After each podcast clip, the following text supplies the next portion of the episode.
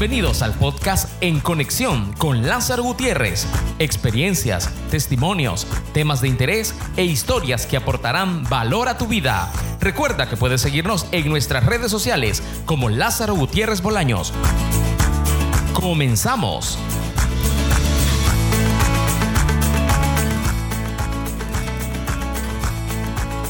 Buenas noches. ¿Cómo están todos nuestros amigos que nos ven a través de la plataforma Facebook en este programa o en este espacio que le hemos llamado En Conexión?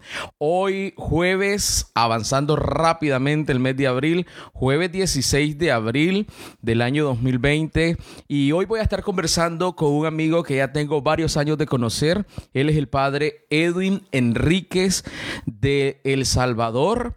Exactamente, él es... Eh, eh, un sacerdote amigo que tiene que ver mucho con el tema de los medios de comunicación y actualmente se está desarrollando en la parte de los medios de comunicación, particularmente en el área de televisión. Es el director de la televisión eh, arquidiocesana, a quien yo no voy a perder mucho tiempo y porque tenemos además eh, mucho, mucho por platicar y compartir aquí con nuestros amigos. Así que le, le, agradezco, Padre, antes que nada su tiempo. Lo voy a pasar ahorita mismo ya eh, a la pantalla para que nuestros amigos lo conozcan y puedan verlo a continuación. Así que Padre, bien. Gracias, un gusto, querido amigo Lázaro. Y la verdad es que el mundo ahora lo tenemos en la palma de la mano y las realidades pues son así, dan la vuelta al mundo rápidamente. Eh, hoy es cumpleaños del Papa Benedicto XVI, una eminencia, ¿verdad? El Papa emérito. Y no hay duda que en el mundo entero se le ha felicitado. Y, esta realidad que estamos viviendo de la enfermedad, la pandemia, del COVID-19 también es algo pues mundial pareciera que estamos en la misma sintonía todos, ¿verdad? La misma realidad, solo que en diferentes momentos, pero es lo mismo lo que vamos viviendo. La misma realidad, padre, en todos los países. Que quiero dar unos saludos porque en cuanto a usted lo anuncié, ya usted tiene algunos eh, ah. conocidos aquí en Nicaragua y pues eso es parte de, la fama, ¿no? Que, que van adquiriendo. Bueno, eh, bueno. Eh, no estoy bromeando. El padre Camilo Díaz le manda saludos, el párroco de Santa Marta aquí en la arquidiócesis de Managua. Mi amigo, qué gusto, qué gusto saber de Camilo, un gran biblista. Sí, sí, sí, claro, por supuesto. Padre Camilo, muy estudiado, dice que se conocieron en la Universidad de Navarra, en España. Bueno, yo era un seminarista, porque él ya es un sacerdote también muy respetable, ¿verdad? Tiene sus años ya de ministerio, y aquello habrá sido allá por el 2005, por ahí, 2004, por ahí. Uh, eh, ¿Esta es la que está en Pamplona, padre?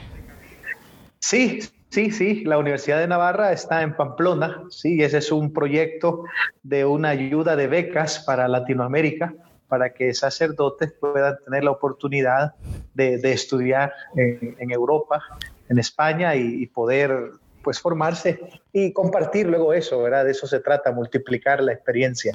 No, excelente, pero de cierta manera, eh, casualmente ayer estuve hablando con un sacerdote nicaragüense que está estudiando en la Universidad de Navarra, eh, licenciatura en teología moral.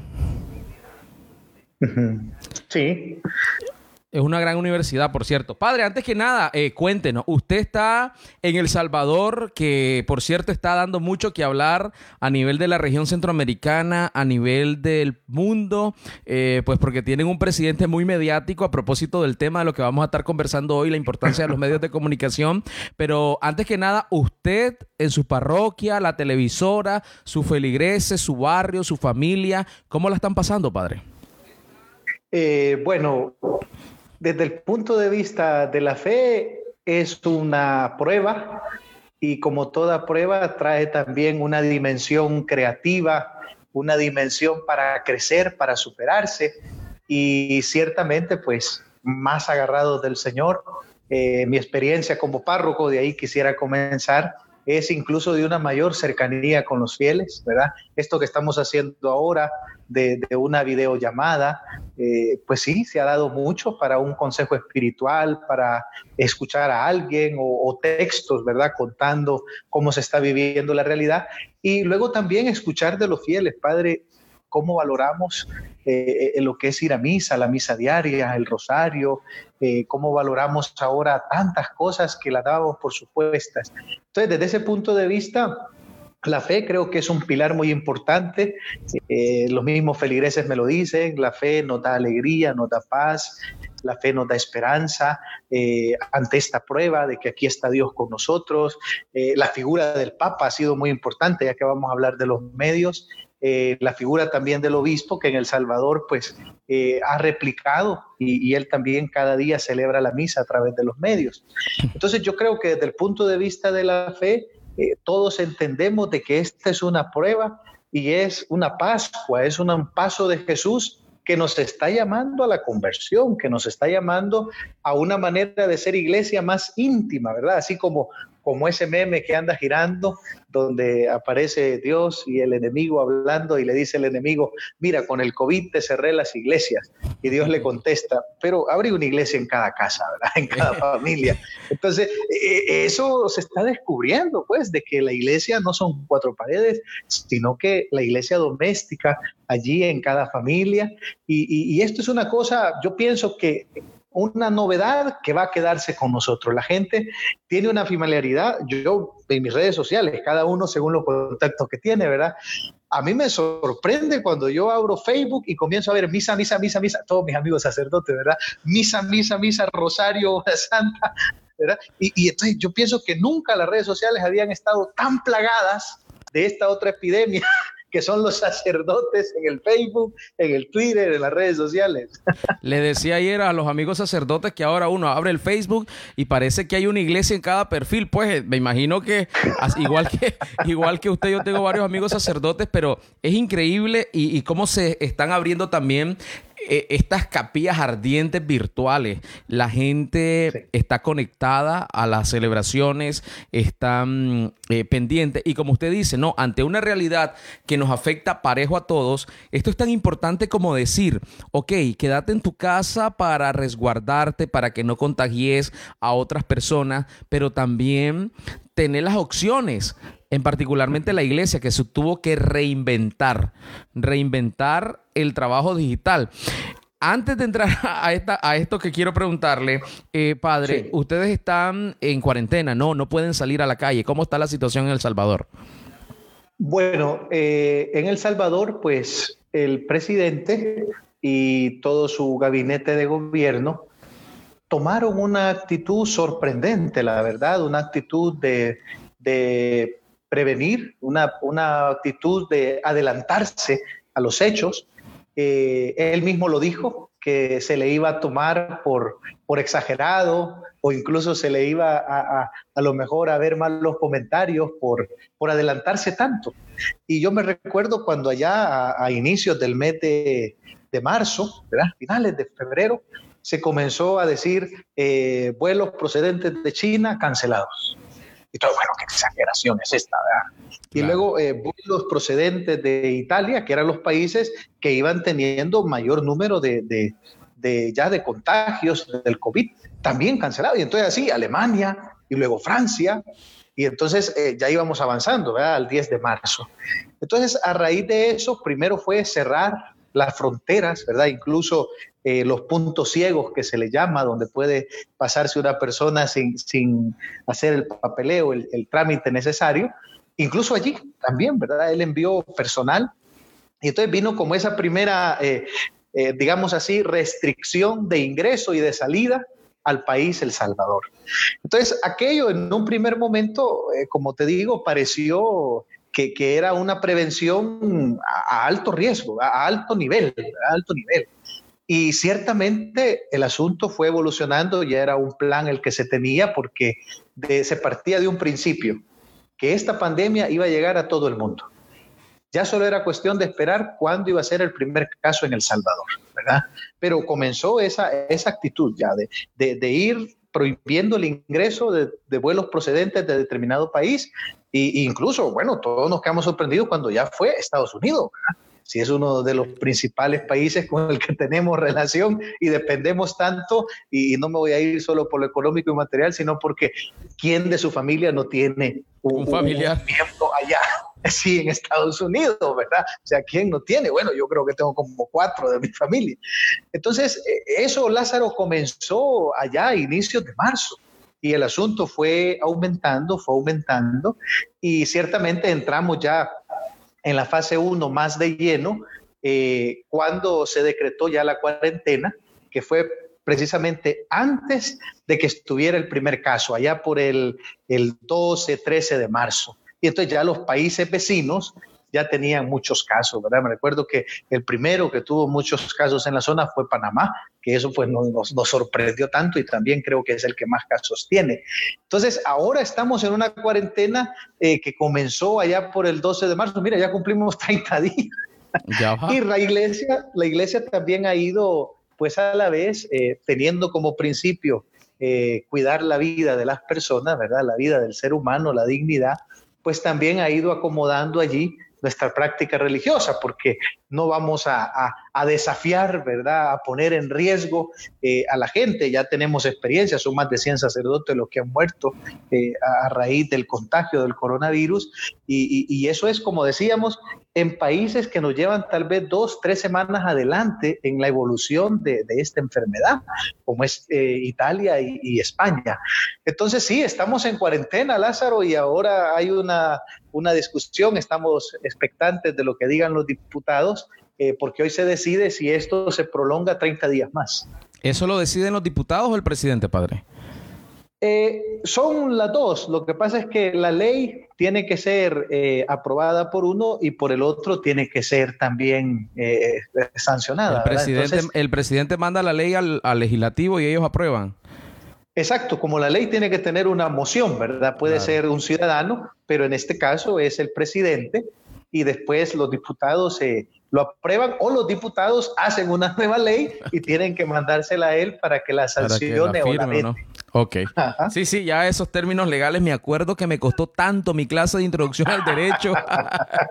Pero bueno, quiero enviar saludos, padre, a el padre Gerardo Rodríguez, sacerdote de la Arquidiócesis de Managua, a Juan Bosco Medrano, al padre Leonel Alfaro, otro sacerdote de nuestra arquidiócesis que también trabaja en el área de los medios de comunicación, eh, Gretchen Ruiz, Ángel Gómez, Coina Cham, Pedro José Pérez Herrera, David Alfonso González, Mario Fernando Aburto, que nos manda saludos David Alfonso González nos dice, excelente transmisión. Nuestra buena amiga Jocelyn Rayo, Pedro Guido, Jordan Alberto Zapata, que también se une a esta transmisión y a este enlace, al igual que Pablo Herrera. Padre, entonces, entrando un poco en materia, los medios de comunicación, a propósito de, de, la popularidad, como le decía, que tiene el presidente de El Salvador, y que como todos, ¿no? Uno pueden estar de acuerdo, otros no pueden estar de acuerdo, pero nosotros no vamos a entrar en esos detalles.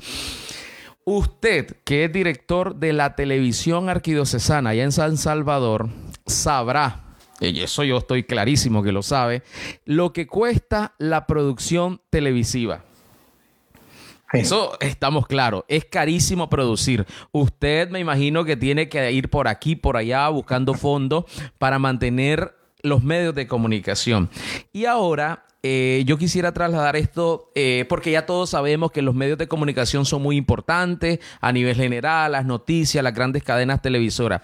Pero en eso la iglesia, y particularmente la iglesia católica, eh, está dando pasos, pero como siempre, pequeño, seguro, un poco más atrás en la tecnología de los demás. ¿Qué quiero decir con esto? Es que he visto a muchos amigos sacerdotes que los muchachos estaban, padre, compre una cámara, padre, compre un trípode, padre, compre un cablecito que nos hace falta. Sí, ahí vamos a ir poco a poco. Pues el padre sabe administrar la parroquia y sabe administrar el dinero.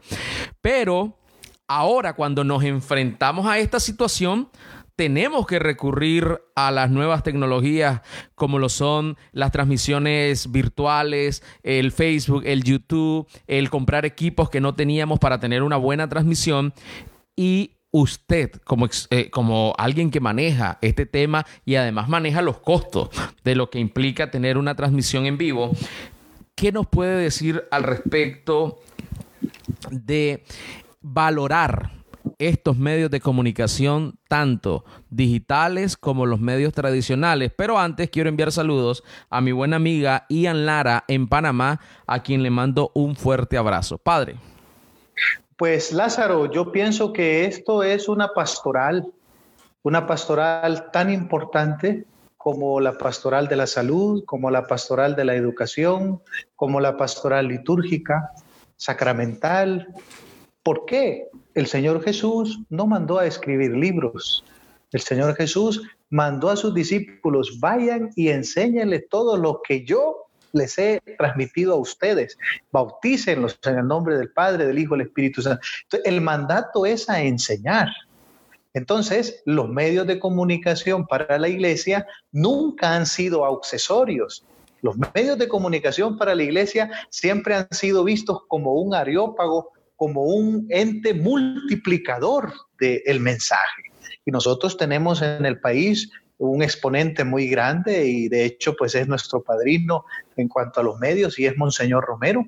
El cardenal Gregorio Rosa Chávez nos decía, eh, hablando de la radio YSAX, que es la que eh, transmitía las homilías y, y hacía que todo el país, Lázaro, estamos hablando en los 80, que todo el país fuera como una gran parroquia, decía el cardenal Rosa Chávez, sin esa radio YSAX no tuviéramos a San Óscar Arnulfo Romero. E incluso algunos nos quedamos así como, ¿cómo es eso que una radio le ayudaría a un santo? Y en realidad, Monseñor Romero sabía de que su mensaje era más allá de las 100 personas que tenía delante o 200 y incluso todavía más allá de llegarles a los que compartieran la fe con él, él muchas veces lo dice, yo sé que muchos me están escuchando para después criticarme. yo sé que los que asesinaron a tal padre me están escuchando. Hermanos, los amamos. En el nombre de Jesús, conviértanse.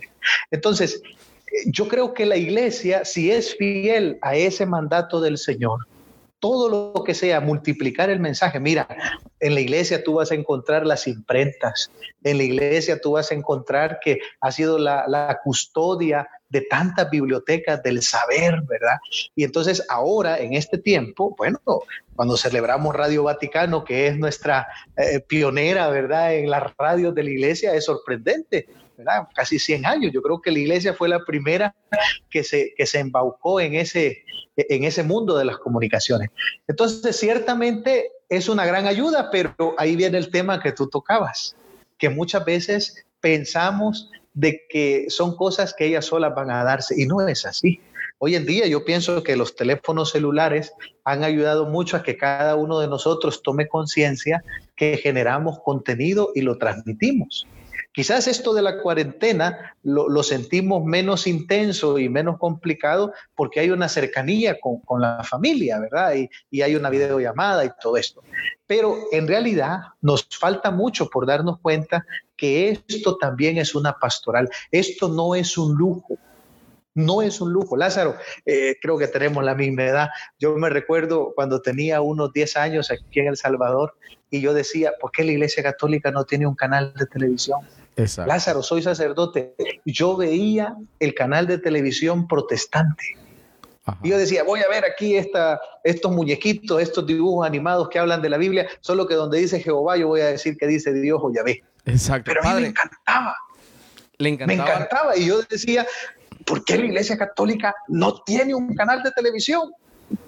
¿Me entiendes? Entonces, yo, yo creo pues de que quizás incluso en esta situación en la que estamos, porque la gente ve la misa, la gente ve la hora santa hoy es jueves, o la gente reza un rosario, o la cercanía del Papa, yo creo que esto nos va a ayudar a valorar este tesoro que tenemos y, a, valorar el esfuerzo que cada hermano sacerdote, eh, los que nos están viendo, cada hermano sacerdote hace. No es fácil, como tú decías, Lázaro, producir una misa, no es fácil no me refiero solo a, las cuestiones técnicas, sino también a la preparación de un guion, de que todo salga bien. Y qué bueno que lo dice, padre, porque cuando yo usé ese término, aquí en Nicaragua casi me crucifican, el término de producir la misa. Y me decía, es que la misa no se produce, la misa es un proceso litúrgico, es una liturgia, es una celebración litúrgica, sí le digo. Pero cuando usted lo hace en su parroquia, pero cuando usted mete a la televisión o mete una transmisión en vivo, estimado padre, usted tiene que darse cuenta que la misa, la Eucaristía, para el público hay que producirla. Pues porque no es lo mismo. Te voy, a decir una cosa que incluso, ¿verdad? Porque mis fieles son con bastante confianza, eh, me escribieron en el WhatsApp rápido y me dijeron, padre, ¿le puede dar un poquito más de volumen a su micrófono? padre, ¿puede poner la, la cámara más cerca?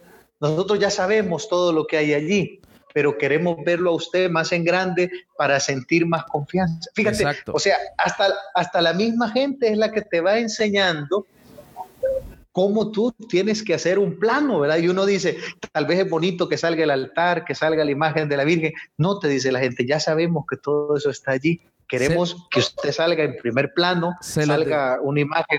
Exacto, una imagen más grande para sentirle como, y no estar viendo allá que una hormiguita es la que nos está hablando. ¿verdad?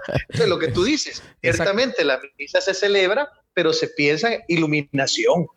Claro, totalmente. Iluminación, audio, eh, eh, tiro de cámaras, planos, etcétera, etcétera. Pues que, hay muchas cosas que ver. Pero, como lo digo, y por ejemplo, en un día de esto, en una parroquia nuestra, eh, celebraron un rosario y gracias a Dios los muchachos, los agentes de comunicación de la parroquia eh, fueron muy humildes y aceptaban lo mismo, porque como ellos no podían contestar el teléfono, yo les estaba mandando por WhatsApp, por favor no pongan a las personas a rezar, porque si hacemos una transmisión para que la gente venere al patrono de la ciudad pidiéndole por esta pandemia, la gente lo que quiere ver en imagen es al patrono. Pues la señora que reza muy bien, sí, pero ya sabemos que es doña Amarillita, ya sabemos que es doña Conchita. Poneme a la imagen que al no poder ir a la iglesia, necesito ver al santo. Eh, lo mismo, pues con esos santos, ya sabes, populares que hay en nuestros pueblos, padre. Pero qué bueno que lo menciona porque... Eh, quiero, quiero contarte dos cosas. Dígame, padre. Una un poquito, pues, triste, ¿verdad? Y la otra, pues, que, que anima mucho, sobre todo porque las redes sociales también van llegando no solo a los jóvenes, sino también a los mayores. Un hermano sacerdote me llamó y me dijo, mira, fíjate que el domingo yo intenté transmitir la misa con, una tablet y todo. Ya ve, y fíjate que yo celebré la misa y cuando nomás terminé de leer el Evangelio, se cortó y como yo solito estaba, pero yo seguí, me dijo, yo terminé la misa. pero la misa todo el mundo me escribió después, padre, pero ¿por qué no lo llegó hasta el Evangelio?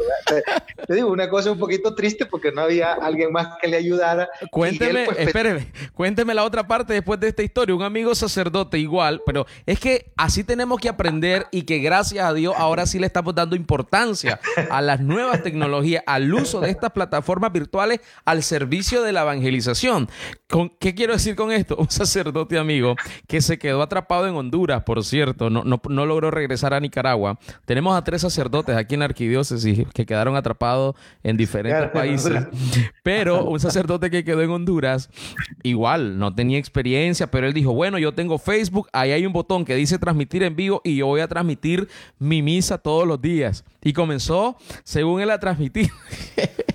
pero hizo todo el proceso, puso el teléfono en un, en un pedestal, se chequeó que el audio estuviera bien, vio que saliera, saliera encuadrado y, y comenzó la misa. Y se da cuenta, después de la homilía, que no le había dado al botón transmitir.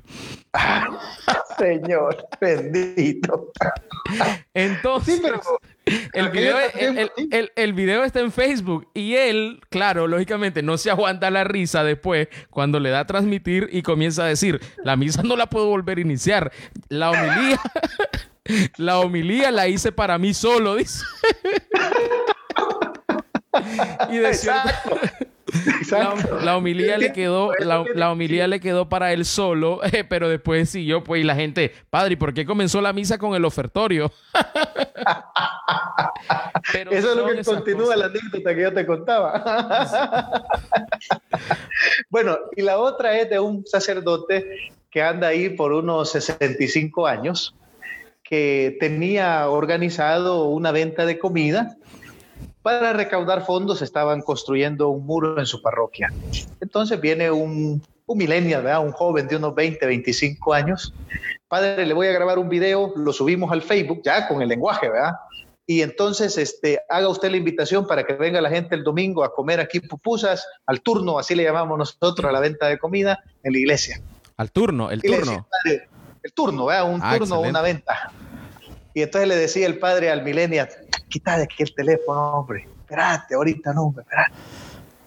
Y bueno, ya de, lo cansó, ¿verdad? La técnica de, de, insistirle, le grabó el mensaje. Bueno, hermanos, el domingo tenemos un turno desde las 6 de la mañana, van a haber pupusas, café, chocolate, vengan por favor y así colaboran para construir el muro de la parroquia. ¡Ah! Se fue. Minuto y medio. En la tarde vino el joven y le dijo, padre, le manda saludos María Rodríguez, que está allá en California. ¿Dónde la viste? ah, yo subí el video que le tomé al Facebook y ella lo vio allá. La amarillita vio el video, ¿sí? Y mire, 300 personas vieron ya el video. ¿Cómo? No, es que lo que usted dijo está grabado allá. Mira, al padre se le abrieron los ojos. Wow. oye, él tiene 65 años. él no usa el teléfono. Pero dice esto, Lázaro, que nos tome una foto o un cipote de esto y que la suba, que la suba al Facebook. Ah, imagínense. Él no lo hace, pero él ya sabe que todo lo que se pone en Facebook lo ve el mundo entero. Impresionante, Lázaro. No, no, no, totalmente increíble. Y es que es ahí donde tenemos que ir. Y yo digo desde las estructuras, los obispos principalmente, que gracias a Dios están entrando al tema de las redes sociales. Y la gente, por ejemplo, nosotros, mi edad para abajo, eh, es que el obispo debería, es que el obispo, el padrecito de 65 años, debería hacer transmisiones. Recordemos que no son nativos de estas tecnologías y que les cuesta muchísimo entrar lo que pasa es que nosotros lo vemos tan normal que decimos, el que no tiene redes sociales como que no existe. Pero vos le decís eso a mi mamá. Mi mamá hasta hace dos semanas tiene WhatsApp. Ya quebró el teléfono. En una semana lo quebró. Pero eh, así funcionan nuestras personas mayores eh, y pues por supuesto la iglesia eh, que va dando esos pasos increíbles y agigantados, como decimos. Quiero enviar saludo a Andrés Lozano del Salvador, Chalón. Ah, mira. En sintonía, gran y gran importante programa. Dice saludos Lázaro y a nuestro querido padre Edwin.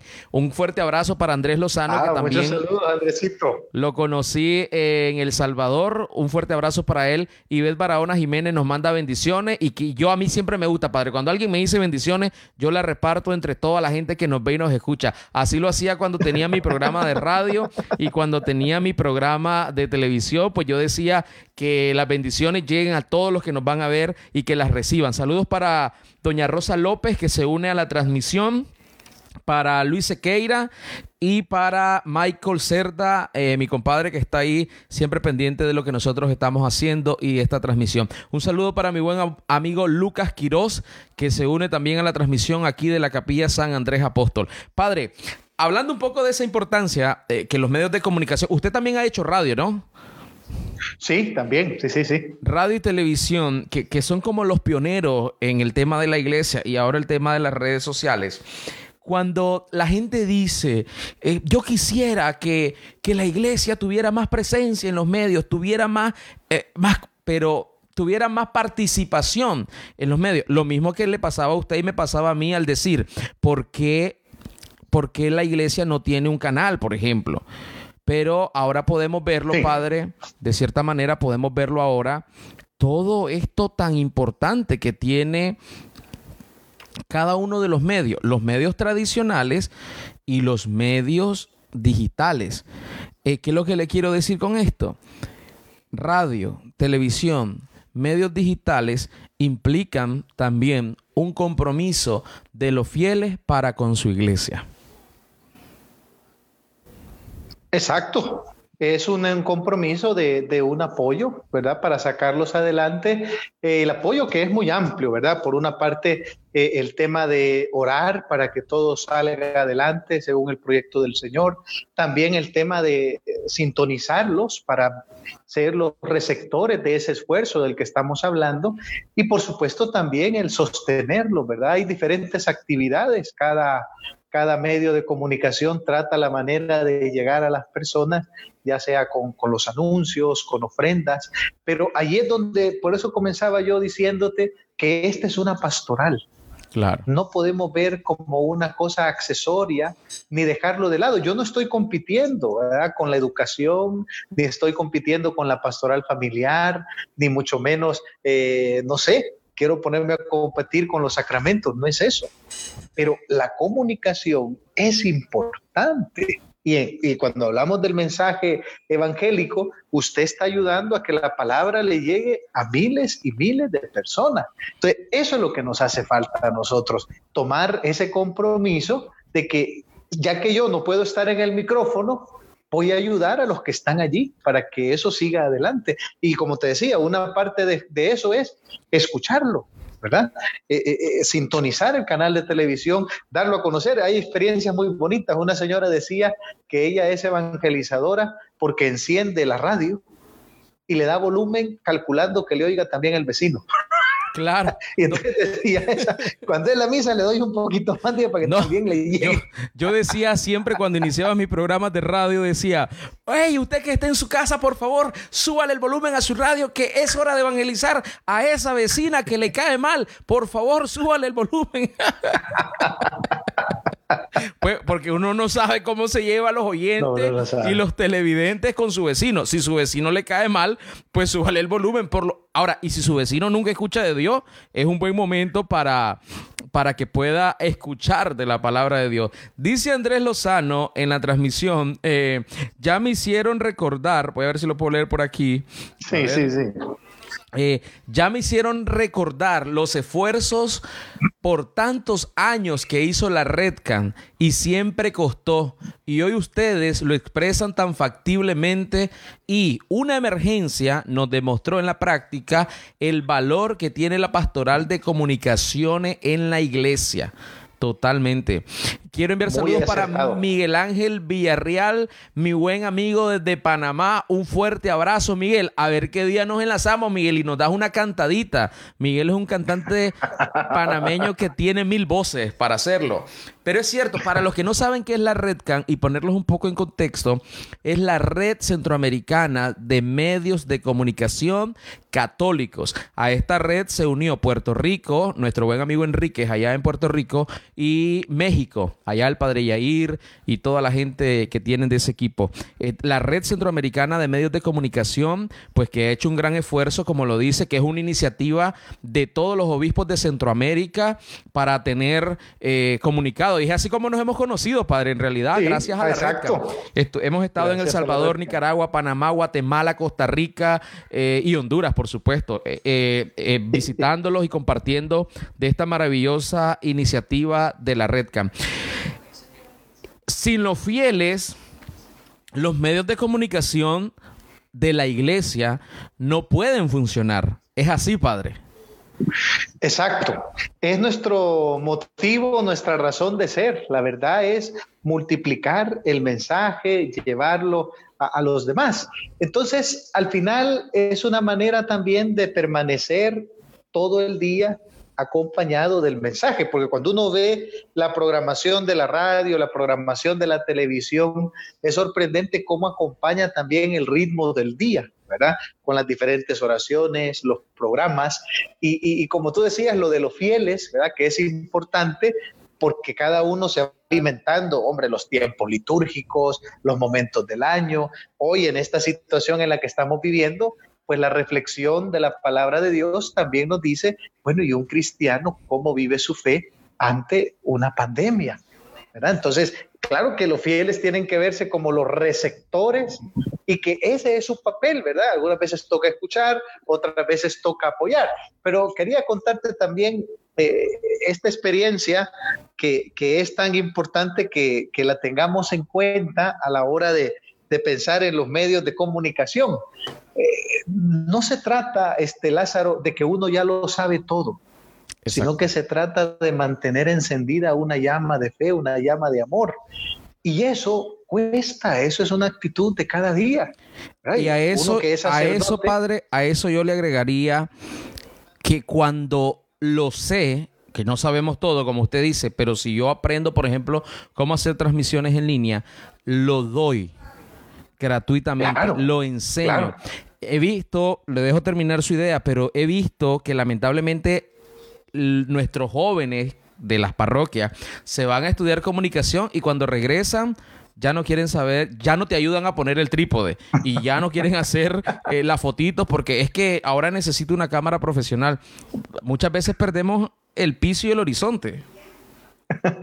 sí, bueno, y te iba a decir que, vaya, yo que soy sacerdote, yo leo el Evangelio una vez, dos veces, tres veces, cinco veces, leo una explicación en un libro, busco algunos sacerdotes que graban su, su predicación en YouTube. Y no lo hago para decir mi predicación tiene que quedar, sino yo necesito escuchar la palabra. Yo necesito, vaya, pongámoslo en Pascua, yo necesito que la alegría de Jesús resucitado alimente mi vida. Y cualquiera puede decir, hombre, pues usted es el padre, 15 años de ser padre y lo que estudió en el seminario. Sí, pero es que este asunto no es la acumulación del rodaje de los años, es mantener viva esta llama. Y entonces, si son unas brasas, hay que estarla soplando. Entonces, esto es algo, Lázaro, que, muchas veces no le damos la importancia. Fíjate, ¿qué haríamos nosotros si solo fuéramos a la iglesia una hora a la semana? Sí, exacto. ¿Y qué haríamos nosotros si a la iglesia fuéramos al, el día, media hora del día? Usted pasa ocho horas en el trabajo, pasa ocho horas en su casa. ¿Y usted cree que esa media horita de ir a la iglesia le va a ayudar para que pueda vivir su fe y su evangelio? Pues mire, las preocupaciones de la vida se lo van a comer.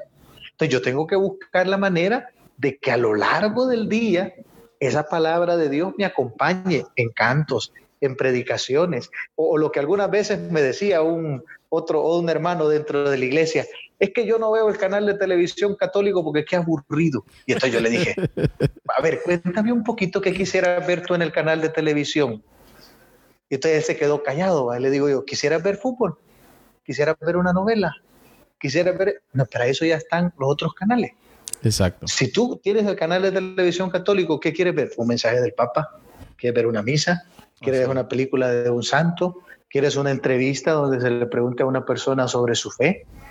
Un programa para niños, un programa para jóvenes, desde la fe. Entonces, muchas veces como que esa visión de lo que yo espero del canal de televisión católico puede ser algo mundanizado, ¿verdad?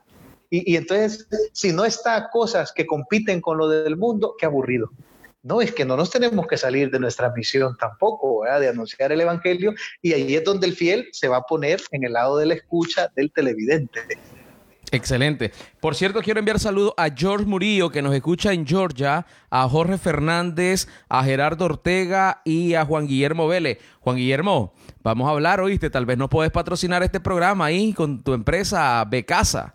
ya vamos a hablar después del programa con Juan Guillermo Vélez para que nos ayude a poder llevar este programa todos los días aquí a través de las líneas. Ya vamos a poner el logo aquí de tu empresa, aquí abajito, donde está el de Pixel Fotografía.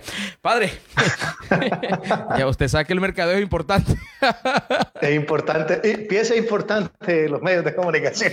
Algo una, fundamental en los medios de comunicación, el tema del mercadeo.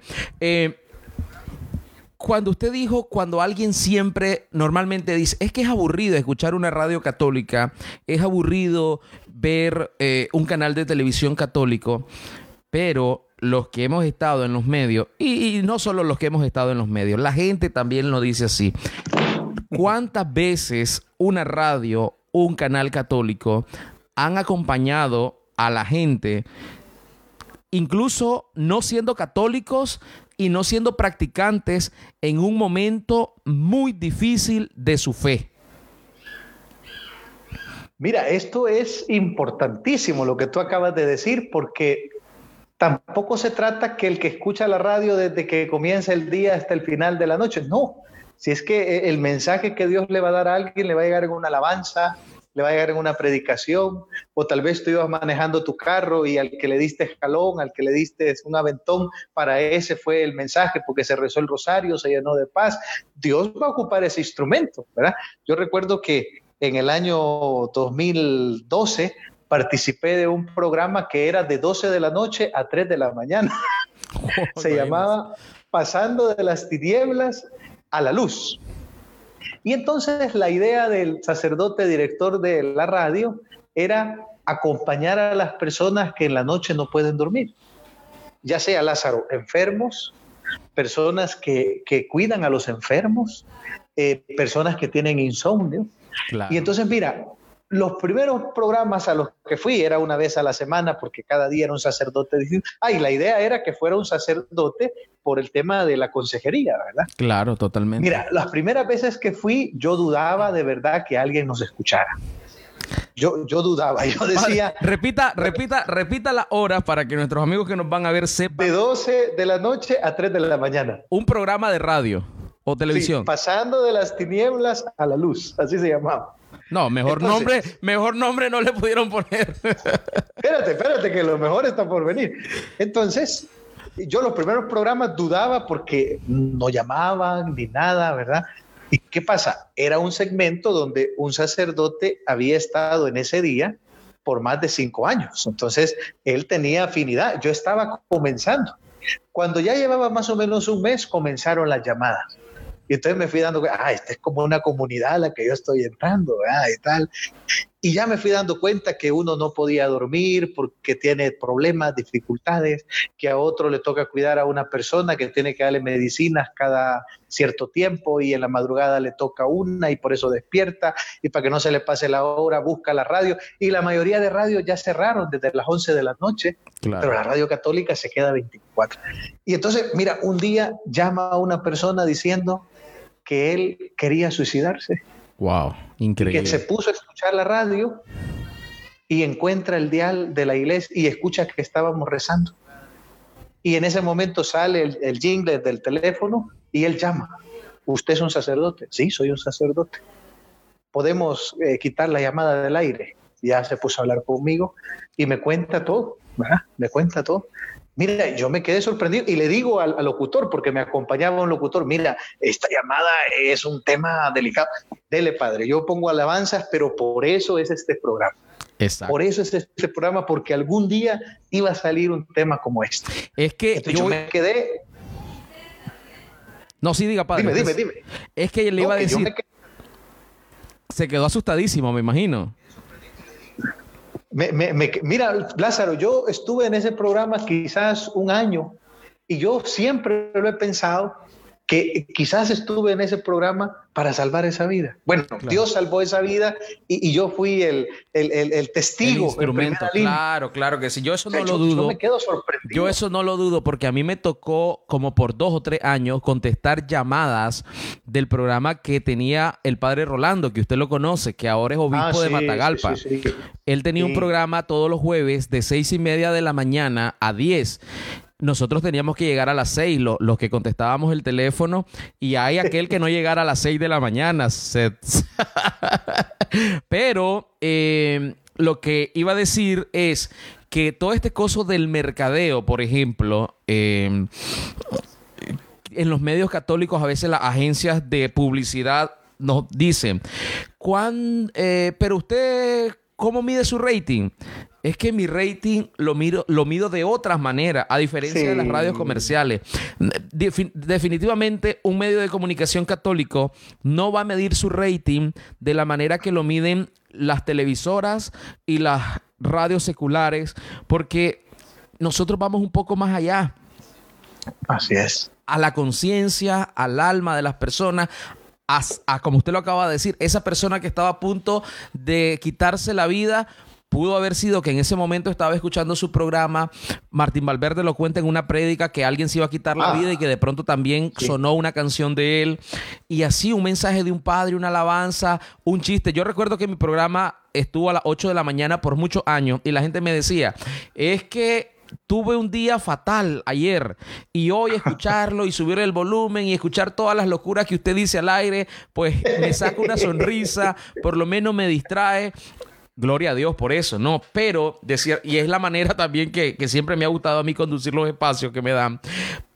y, pero el rating de nuestros medios se miden en ese tipo de situaciones. Usted decía, a mí, yo le voy a agregar a lo que usted decía, a los enfermos, ¿no? Que usted mencionó a los enfermos que están en su cama y que o, la enfermera que le tiene que dar una pastilla y que no puede dormir. ¿Cuántas personas en los hospitales ahí dejan la radio católica acompañándolo? Así es.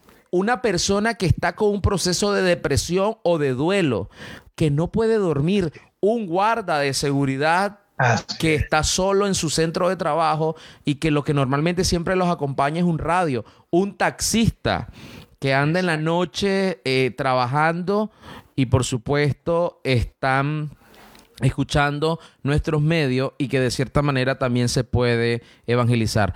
Dice eh, saludos para Ángel Meri, para Lucas Quiroz y para mi esposa Michael Obando, que es mi productor y que está monitoreando todo. Así que atentos ahí, padre.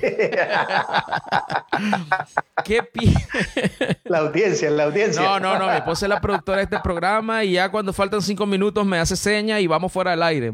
Usted sabe que los productores son así, padre, ¿verdad? Los productores uno no se puede pasar un minuto porque ni quiera Dios. Dice Miguel Ángel Villarreal desde Panamá. Ah, bueno, a propósito, antes de leer el comentario de Miguel Ángel, Patricia Castillo nos manda a decir que Venezuela y República Dominicana también estuvieron en algunas reuniones de la Redcam. Redcam. Sí, sí, así que saludos para Venezuela y para República Dominicana. Miguel Ángel Villarreal dice, ¿qué piensan de los sacerdotes que no centran sus homilías en el Evangelio, sino en los libros que se leen o anécdotas? De cierta manera, algunos evangélicos lo hacen a su manera, pero al menos platican sobre las escrituras. Lucas Quiroz dice, buenas noches, bendiciones a ambos interlocutores. Los felicito por tener una plática agradable. Gracias, Lucas, por estar en sintonía. Eh, Miguel, voy a dejar que el padre te conteste y después te digo yo lo que pienso. bueno, pues eh, estamos en la Pascua leyendo los Hechos de los Apóstoles y creo que allí hay un ejemplo muy claro de la predicación que hace de San Pedro y es el querigma, Cristo muerto, Cristo resucitado. Y si es esto lo que vamos a explicar, pues claro que puede uno ocupar tantas eh, herramientas, ¿verdad? Eh, lingüísticas que hay. Recordemos que algo de lo que atraía de la predicación de Jesús eran las parábolas, ¿verdad? Nosotros conocemos de que hay anécdotas, hay fábulas que te pueden ayudar a captar la atención, pero no tienes que perder de vista el centro del mensaje, que es la fuerza del Evangelio de Jesús. No es de que después te vas a ir por allí con algo que parezca una meditación, que parezca un yoga o una psicología. Entonces, para mí es clave, y yo eso es lo que estoy predicando estos días también a mis fieles, que leamos Hechos de los Apóstoles con esa visión, cómo fue el inicio de la iglesia. Y en estos días, Pedro, con una predicación, Lázaro, convierte a tres mil personas. O sea, no estamos hablando de uno o dos seguidores, tres mil personas de una predicación. Entonces, Lo que hacíamos, señor Romero, con su homilía a través de la radio. Mira, Monseñor Romero, ¿sabes que un día le dijeron, le dijo uno, Monseñor Romero, me gustan sus homilías, le dijo, pero son muy largas, duran hora y media. y entonces Monseñor Romero, ¿sabes lo que le contestó? Está escrito. Monseñor Romero le contestó y le dijo, pues cuando ya se haya cansado, ahí apaga el radio, pero yo no lo voy a dejar más chiquita. es que con, esa frase de Monseñor Romero yo le voy a contestar a Miguel con una frase del cardenal Brene que dice, cada quien mata las pulgas a su manera, ¿no?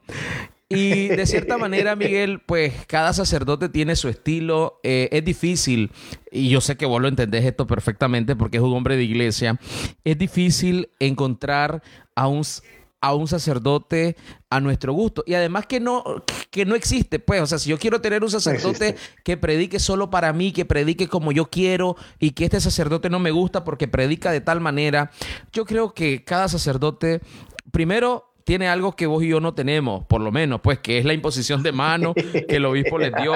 Y, yo, eso a mí me lo enseñaron desde pequeño. Eh, pues, como le digo yo a mis amigos cuando se ponen ahí en contra de la iglesia, hermano, vos y yo podemos pasar 24 horas en oración profunda estirando las manos, queriendo convertir esa hostia en pan y no vamos a poder.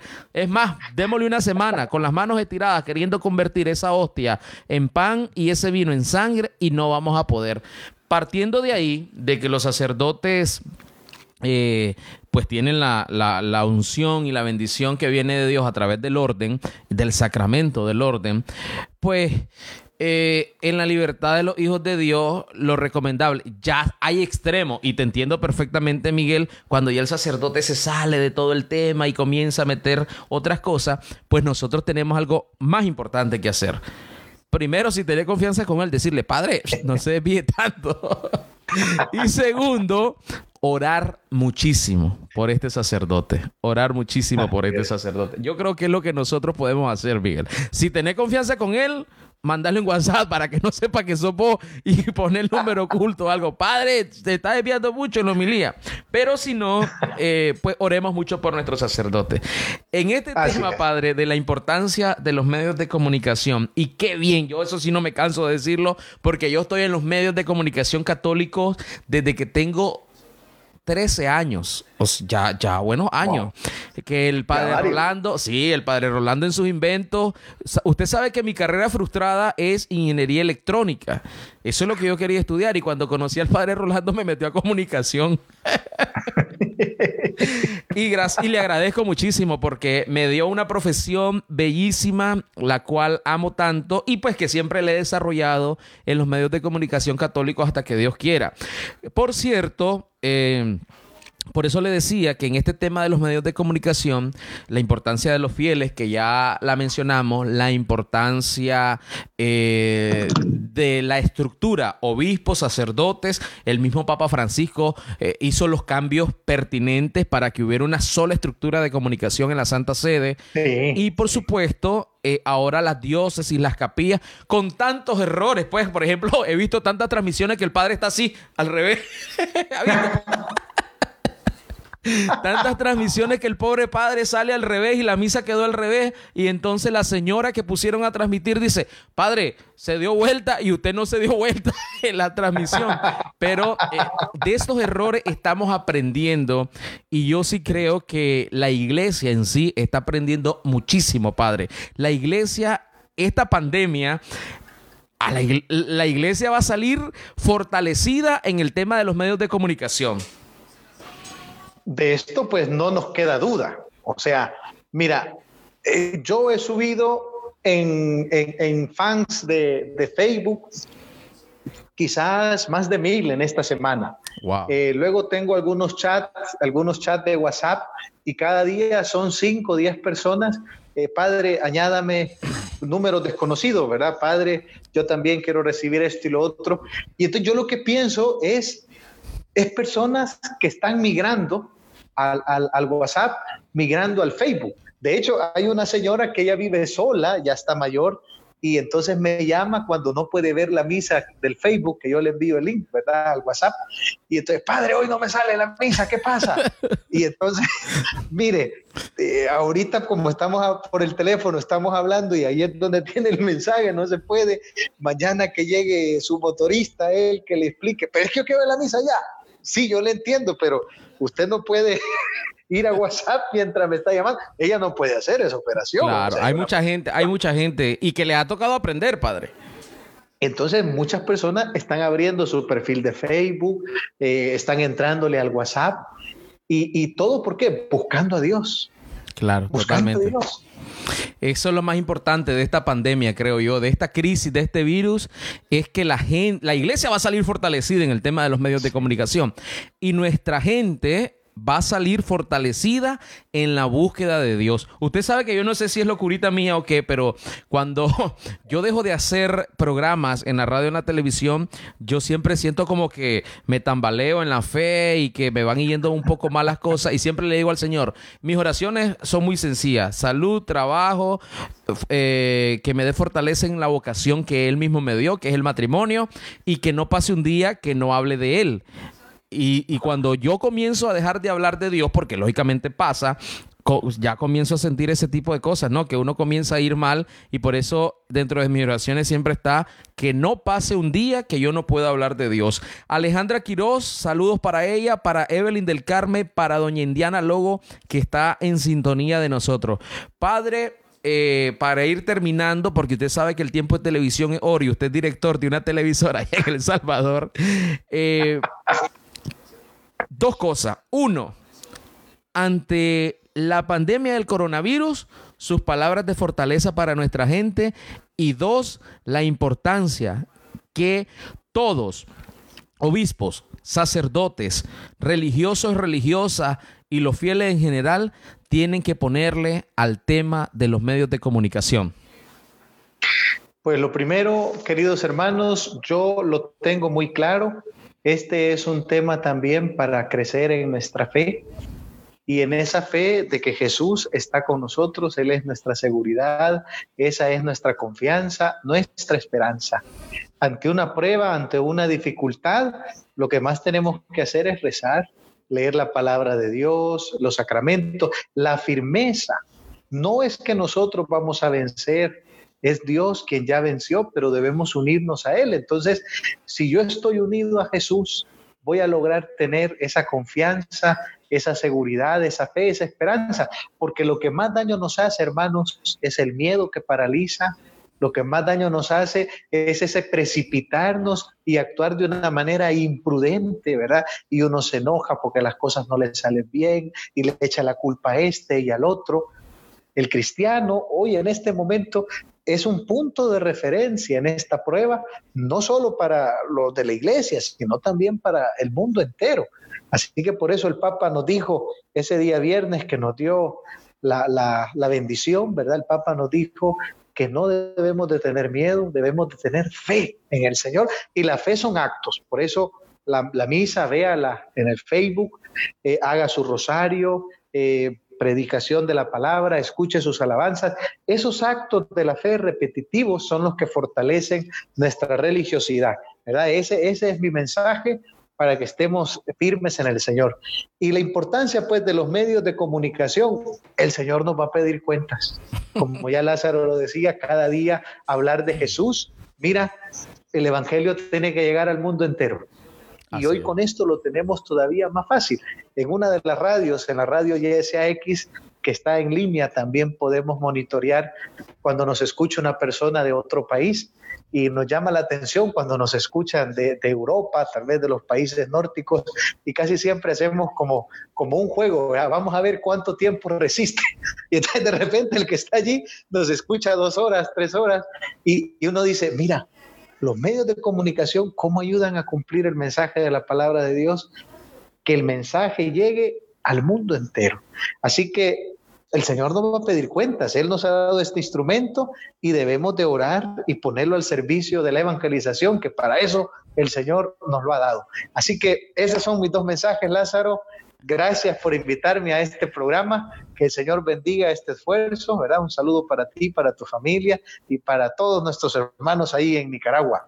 Muchas gracias, Padre. Patricia Castillo del, de Guatemala nos dice, muchas gracias, Padre Edwin y Lázaro. Excelente programa que nos anima a seguir adelante. Dios les bendiga por esta iniciativa. Y se conecta a la transmisión Wendy Morales, que Wendy Morales es la que trabaja, eh, hace foto, trabaja en la radio allá en Guatemala también y que hace ah, un gran labor en esta en Radio Paz 830 AM. Lo estoy leyendo en el sticker que me regaló, que me regaló ella en Panamá cuando nos vimos ahí en Panamá. Mira, Wendy, para que mire, ahí te tengo atrás Radio Paz 830 AM allá en Guatemala. Padre, sus medios de comunicación se pueden ver en línea, ¿dónde los podemos encontrar? La radio, la televisión. Eh, ¿Cómo se llama este muchacho que eh, trabaja con usted que yo conozco? Se me olvidó el nombre ahorita. Eh, ¿Cuál, ¿Cuál, de todos? El que se casó con Monseñor Gregorio Rosa Chávez y estuvo en la JMJ. Ah, Emerson. ¿Cómo? Emerson Santos. Emerson, me le da un fuerte saludo a Emerson. Sí, sí, sí, sí. Emerson, voluntario de la radio YSAX Tremendo, Emerson tremendo. Estos chavalos son tremendos. Cuando es que todos, todos, todos, igual a Wendy y tanta gente. La luna de miel era ir a la JMJ Panamá. Se fue de luna de miel a la JMJ, qué bueno. Eh, eh, ¿Cuáles son las páginas y las redes sociales de sus medios y el suyo, padre? Por si alguien quiere no pues, confesarse, eh, sino pedir dirección espiritual. Ah, no, por supuesto. El nombre, ¿verdad? Padre Edwin, solo que la letra E de padre es la misma con la que comienza Edwin. Entonces queda Pedwin. es en Facebook, en Twitter. Y luego de los medios de comunicación, Televisión Católica Arquidiocesana, ese es el canal de televisión, TVK. Y tenemos la radio YSAX 800 AM, la radio Monseñor Romero, y radio Santa Biblia 840 AM. Así tal cual son los nombres, esos son también para buscar los perfiles en Facebook, en Twitter en, YouTube. Y como la gente hasta después va a poder parar y repetir el programa, padre, repítalo nuevamente. En Facebook, ¿cómo aparece la televisión? Televisión Católica Arquidiocesana, TVK. ¿Y la radio? Y la radio, radio YSAX 800 AM.